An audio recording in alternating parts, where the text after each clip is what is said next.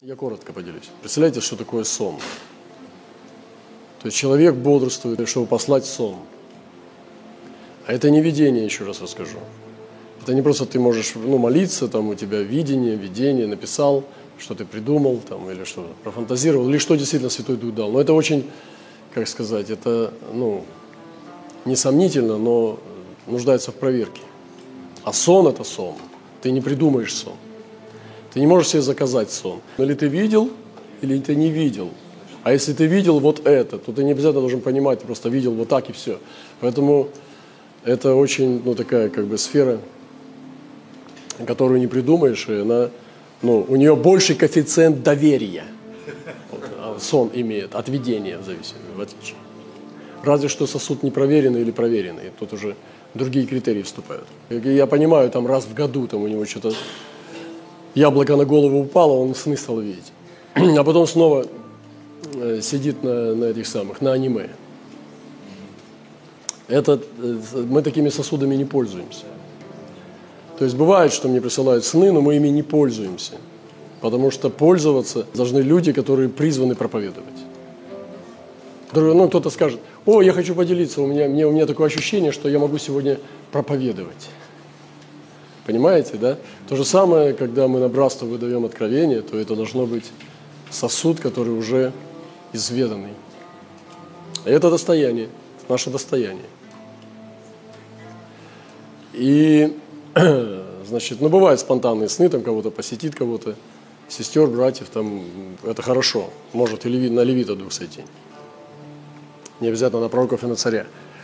Вот. Но тем не менее, вот. и сегодня, вот в субботу я просто вам объясняю, как это работает.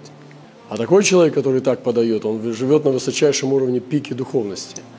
Но я тоже, как бы, тот формат, в котором я сейчас пребываю, он выдает вот такую продукцию. Но я скажу, что это жизнь необычная. Необычная жизнь. Это своего рода, ну, такие войска, род войск. Не знаю, как он называется в небесном лексиконе, но всему есть цена своя. Вот, поэтому ревнуйте о дарах духовных, но не там, что вот на вас упало исцеление, и вы вот такие, вот как есть, только еще плюс исцеление. Так не бывает. Нужно приготовить предпосылки. Нужно приготовить базу и контекст, в котором исцеление будет через тебя двигаться. А не просто вот ты и плюс тебе исцеление сейчас. Потому что ты хорошо попросил. Так не бывает. Жизнь надо менять. Жизнь нужно подстраивать под дар. И почему дары ну, гаснут? Потому что нет соответствия гармонии этого дара и образа жизни. Природы человека, она не соответствует, чтобы дар исцеления через него двигался. Во-первых, как минимум, надо плод очень сильно иметь. Плод любви, чтобы через тебя текла любовь, когда ты исцеляешь людей. Э, общительность тоже. Ты не можешь быть полностью э, в бизнесе, в работе и исцелять людей, потом ходить.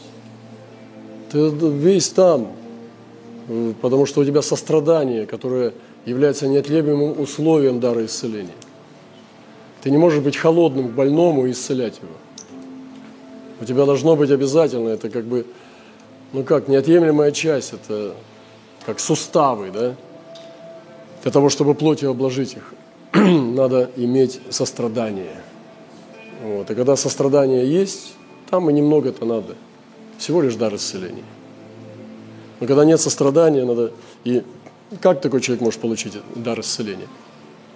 Он будет исцелять или не исцелять. Он не может так. Он движется состраданием.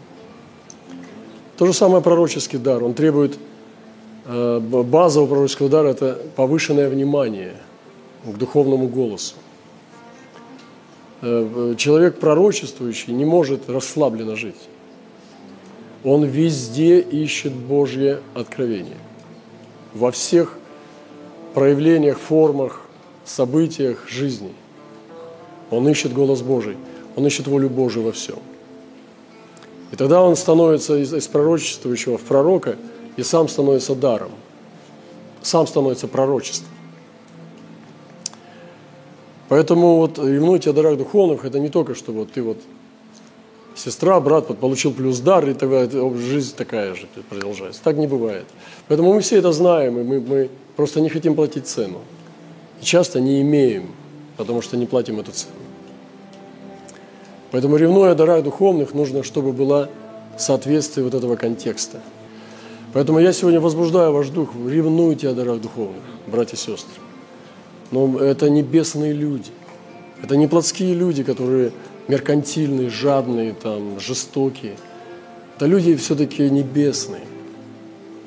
По своей природе, по своей самой глубинной природе, предназначению пред, э, своего, ну, по своей природе, они небесные. Когда мы говорим о дарах духовных, мы говорим о всей нашей жизни. Мы не можем просто быть прежними и получить дар. Мы должны приготовить себя для дара.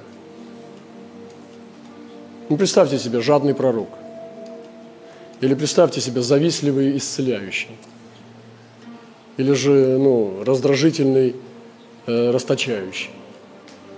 Раздаватель. Вот, это очень важно, потому что это все как бы ржа для даров. То есть э, эти вещи, которые в нашем характере, они съедают наши дары. Они разрушают. Поэтому то, что у нас есть вот такие люди, которые посылают, я хочу вас просто немножко ну, открыть технологии духовные – что это требует жизни определенной, определенной цены.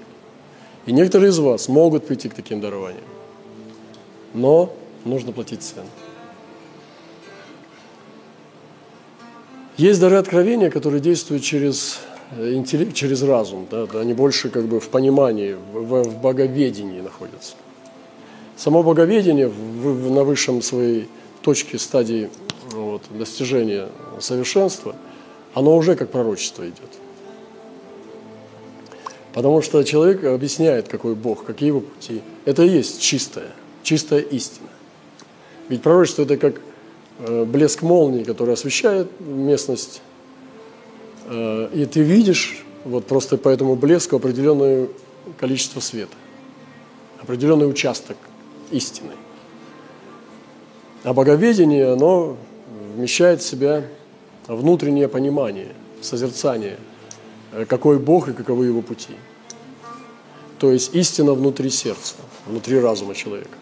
Это тоже очень высокий дар. Это дух премудрости такой, дух боговедения. И разные проявления истины сегодня, как Христос, Он мог и посмеяться, и это был Он. Он не выходил за рамки, потому что Он не мог выходить за рамки, Он и, был, и есть Сын Божий, чистый. И он не держал себя в, в тисках, чтобы не согрешить. Он и был чистый, чистый агнец. Все, что он делал, он делал из-за своей чистоты сердца. И это было Слово Божие. Вот такой дар был нам дан. Не просто грешный человек, который держал себя в рамках максимальным образом лучше, чем Моисей или я, а который был нам дан дар, сам Иммануил – Бог с нами. Это прежде всего, что Христос с нами.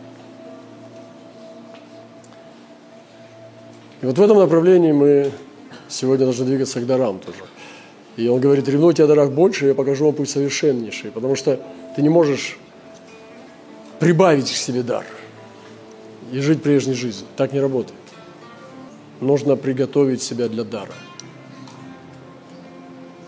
И ты не заказываешь дары, ты переживаешь влечение, и ты переживаешь понимание. И начинаешь ревновать, все ближе и ближе подходя к сияющему камню, и начинаешь понимать, что это, рубин или изумруд или сапфир, или алмаз. И ты начинаешь это обретать. Просить это не так вот. Написано, достигайте любви, ревнуйте о дарах духовных. Это больше, чем просить. Ревновать включает в себя больше, чем просить.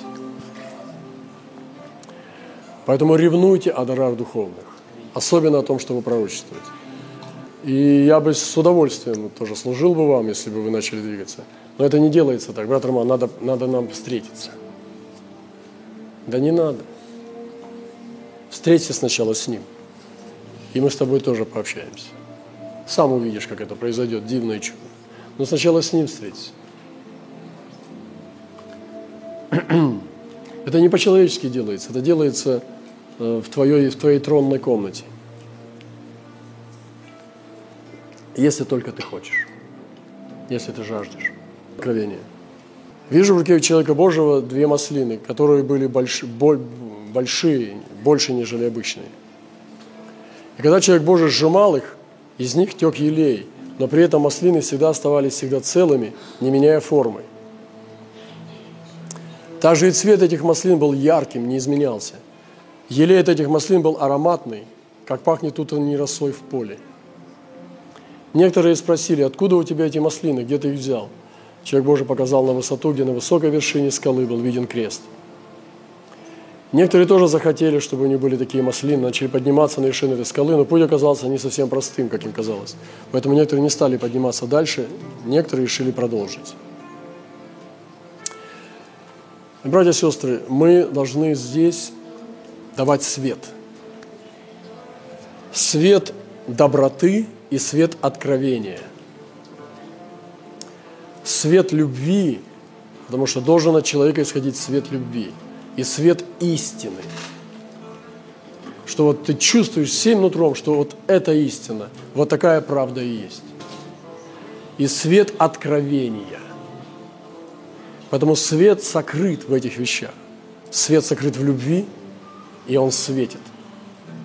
В делах любви. Свет сокрыт в истине, свет истины. И свет сокрыт в откровении. И Писание говорит, что мы сами можем стать светом. Вы свет мира. Не может укрыться город, стоящий наверху горы. И зажегший свечу не ставит ее под сосудом, но на подсвечнике. И светит всем в доме. Так да светит свет ваш пред чтобы они видели ваши добрые дела и прославляли Отца вашего Небесного. И дальше Павел говорит, что вам быть неукоризненными, чистыми, это Иисус сказал первое. Сейчас Павел говорит, чадами Божьими, непорочными среди строптивого возвращенного рода, в котором вы сияете, как светило в мире, содержа слово жизни, похвалимое в день Христов, что нечетно подвязался, нечетно трудился. Есть знамение у Светлого Духа. Мы несем Светлый Дух. Вы знаете, многие христиане не несут Светлый Дух.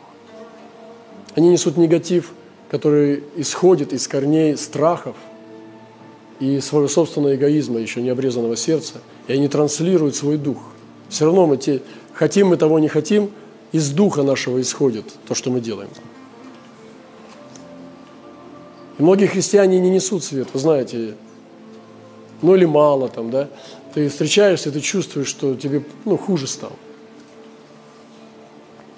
Что человек недобрый. У тебя внутри возмущается все. Почему он недобрый? Внутри у тебя просто все плавится, ты не понимаешь, вроде говорит хорошие слова, вроде сестра хорошая или брат, а у тебя все плохо, потому что недобрый. Какая-то скверная, какое-то осквернение, смешение какое-то идет. И мы должны очистить свой дух, чтобы он был духом света чтобы свет из нас исходил. И у знамения Светлого Духа есть тоже характеристики свои. Написано, не заботьтесь ни о чем. Братья и сестры, как непросто вот это, а? Не заботиться ни о чем. Ну давайте, вот, кто из нас победил в этом соревновании? Ну, это лентяй скажет, я. Но мы это не об этом. Трудиться надо, но не заботиться. Но всегда в молитве, прошении, с благодарением, всегда Всегда в молитве, запомните это слово, всегда в молитве.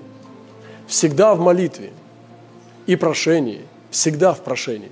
С благодарением, всегда с благодарением. Открывайте, всегда открывайте свои желания пред Богом, и мир Божий, который превыше всякого ума, соблюдет сердца ваши, помышления вашего Христе Иисусе. Видите, мир охраняет наше сердце.